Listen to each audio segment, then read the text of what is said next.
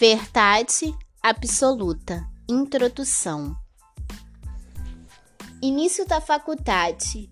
Início de um novo mundo. Então, cada um escolhe o seu caminho. Flávio é um jovem da periferia que cresceu em meio à dificuldade.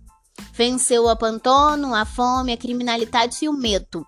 Estudou com muito esforço, ia à escola de manhã e trabalhava na feira aos finais de semana e durante a semana limpava os terrenos da comunidade. Com a morte da mãe e o abandono do pai, ele teve que cuidar dos três irmãos. Claro, conta com a ajuda da sua foto, Ana Maria, e de Flávia, a sua irmã que é mais ou menos uns dois anos mais nova que ele. É, eles têm a irmãzinha Carol, uma menina de 9 anos com um tipo raro de câncer. E o Douglas, o caçulinha de 7. Sabe, o esforço dele foi recompensado com a aprovação em uma faculdade federal. Mas imagina a vida de um jovem cristão em um lugar onde querem provar que a ciência está acima de tudo. Mas Flávio ele não abandona sua fé. Do outro lado tá a história, do outro lado tá moeda, temos Ivan, morador de um bairro nobre, mas nem por isso deixou de enfrentar suas dificuldades. Perdeu os pais, ainda muito novo, em um acidente de carro que deixou o seu irmão Guilherme em uma cama. Ele é sustentado com uma pensão caritosa que seu tio tá e com uma pequena herança que o pai deixou. Ele estudou e passou para a faculdade, a mesma faculdade que Flávio está.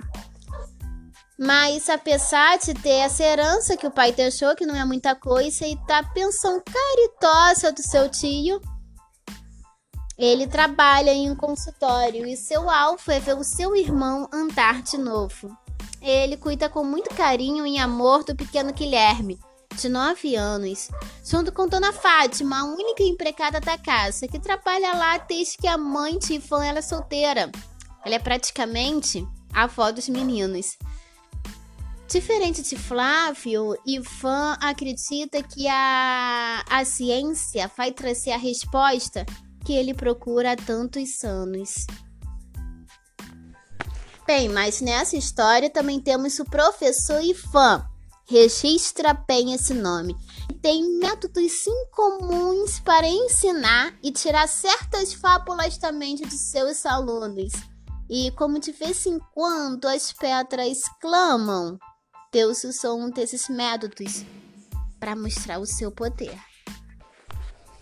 Eu me pergunto o que aconteceria se a vida de Flávio e Ivan não tivessem se encontrado, mas é melhor parar de pensar nisso e observar tudo que aconteceu a partir do momento que eles se encontraram naquela sala de faculdade.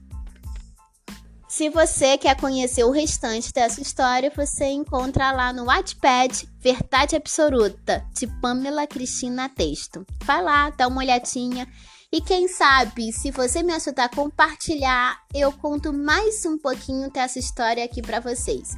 Muito obrigada e até o nosso próximo podcast.